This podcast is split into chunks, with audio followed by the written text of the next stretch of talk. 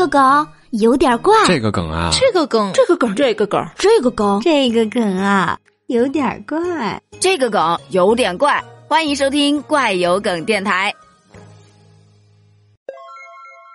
前段时间听到这样一个说法，说地球其实是一个充电宝。为什么会这么说呢？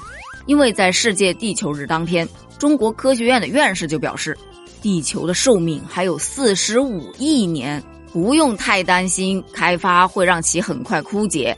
不仅如此，地球还像个充电宝一样，它既能作为电源对外输出地热能源，也能像电池一样储能以备后用。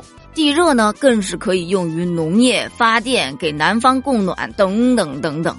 网友就表示啊，充电宝请认准地球牌儿，再用四十五亿年。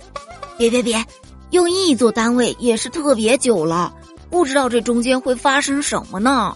没错啊，地球能活四十五亿年，不代表人类文明也能存活四十五亿年。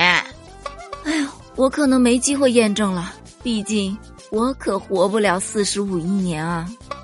别说四十五亿年了，能活一百年我都不担心，好吗？毕竟五六十年之后，这一切就和我没有关系了。真羡慕地球的寿命。我也想活四十五亿年哎，反正这个数字啊也不可能得到证实，未来的事物还是猜测的成分含量比较高。地球如果没有人类，它可能会更好，但人类不能没有地球，爱护地球，保护地球，人人有责。说的太对了。